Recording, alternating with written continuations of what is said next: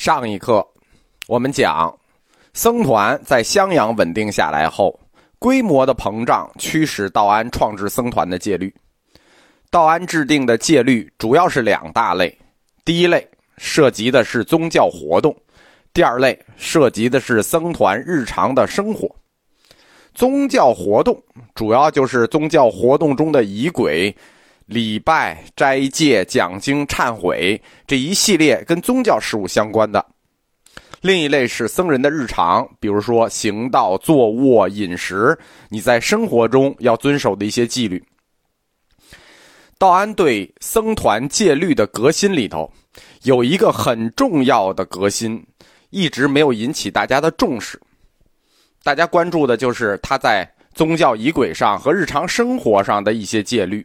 实际，它引来的一个新革新，在伦理学上产生了巨大的影响，就是引入了僧人的命名规范，以释迦摩尼的“释”字作为所有僧人法名的姓法姓，取代了先前标识血统的姓，比如释道安、释慧远。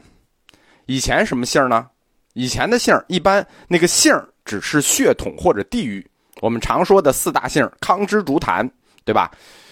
竹天竺，印度之月之康康居坛伊朗，对吧？康之竹坛一般这个姓什么就知道这个高僧是哪里人。但是道安就把这件事情改了，所有的僧人的法姓全姓释迦摩尼的释。这也是戒律改革中的一项，但是没有引起重视。这个改革措施被广泛的采用、接受并沿袭至今。作为教外的人看，觉得很好，整齐划一嘛，对吧？你们都姓一个姓，好事儿啊。它是挺好一事儿，它也是挺简单的一个事儿。但这件事情的背后有着深刻的意识形态支撑，进而在未来里会导致更加严重的政教冲突。给所有的僧人单独起一个统一的姓这事儿我们看呢，它是中国文化的传统，对吧？是我们的一传统，所有僧人你们姓一个姓嘛。但是实质上，它是对中国文化的一个巨大突破，是有革命性的，并且有挑战性的，甚至说是有挑衅性的。因为改姓这件事情，这个事儿的背后是对中国伦理学基础的挑战。在中国伦理学里，你姓什么，这事儿是很重要的事儿。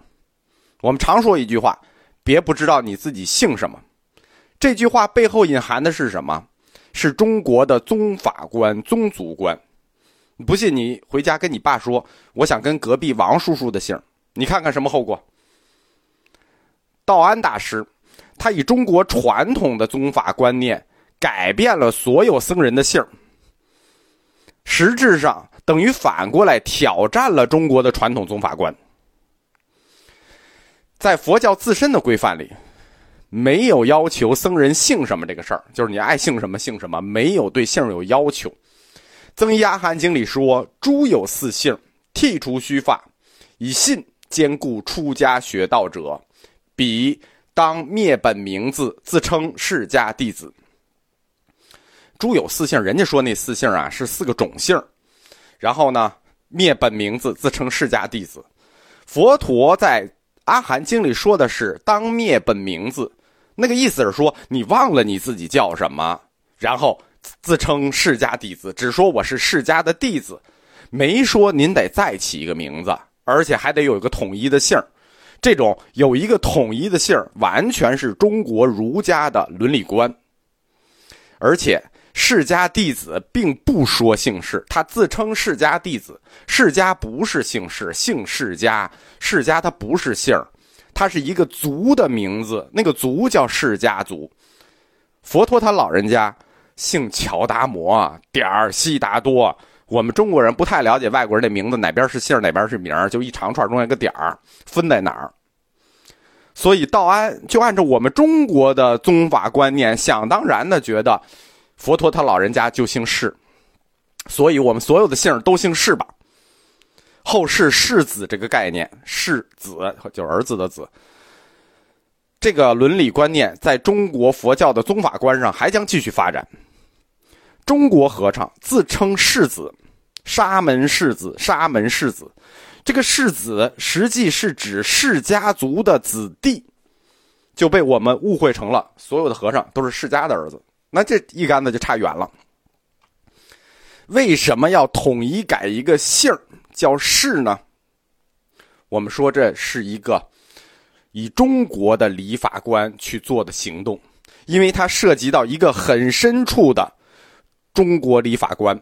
这个礼法观叫异性血缘结盟。啊，同性我们有血缘，异性血缘结盟怎么用呢？中国有民间秘密结社，他用的方式叫做结拜异性兄弟。所谓结拜异性兄弟，叫异性血缘结盟。僧人全部改姓氏，它实际是一种中国民间秘密结社的方式。第一，它突破了中国传统的儒家父子宗法观；第二，它就在异性血缘结盟的基础上，构成了类同姓宗族的特殊社会团体。就是他用了这种异性结盟的血缘结盟的方式，构成了一个。同宗族的概念，所有的僧人都姓释，一个同姓宗族，他就形成了一个特惠的社会团体。道安公这个举动啊，绝对是一个创举，它涉及到的方面很多，就是僧人独立一个姓这件事情影响方面很多，我们就是点到这儿。从某个角度看。道安大师开中国佛教伦理学之先河，他开创了佛教内部师徒如父子的宗法观。为什么非要建立一个佛教的宗法观呢？其实他跟世俗宗法观的目的是一致的。世俗你为什么要有宗法观？那我我是你爸爸，对吧？因为要延续嘛，对不对？延续。僧团有宗法观，目的也是要延续有一个姓这个僧团可以稳定的延续，因为他没有儿子，对吧？他没法延续，他只有大家都统一一个姓在这个姓上持续的稳定延续。道安在襄阳的时候，他受到南方佛学风向的影响。我们讲他的早期兴趣在小乘的禅术学，到这个时期。他的兴趣就从小乘佛教转向了大乘佛教，他的学术重点也从第一期的禅修转入了第二期的对大乘般若学的研究。事实上，道安和南方高僧之间的关系是很微妙的。你想也知道，他作为一个北方佛学领袖，跑到人家南方佛教的地盘上。并且在短暂的时间里就取得了如此巨大的名声，对吧？你们懂的，对吧？这是中国，在表面的互相尊重下面，南方佛教界的高僧对道安实际是保持着某种警觉的。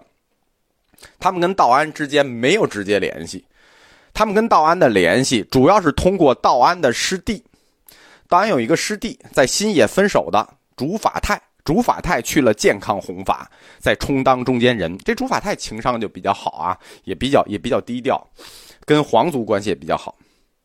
所以道安对南方佛学新兴的各派玄学佛学的观点，他对这些观点的了解，大部分是通过他与他师弟竺法泰的通信获得的。就没有高僧跟他直接沟通，他一个北方佛学泰斗来了，你说咱南方的高僧以一个什么身份跟他沟通吧？所以都是通过他的师弟来沟通。道安大师通过对南方各派佛学的了解，创立了本无义，本无意义的义，本无义，开创了本无宗。实际上，他这个本无义开创的本无宗。是受到了他师弟竺法泰主张的本无义宗学说的影响。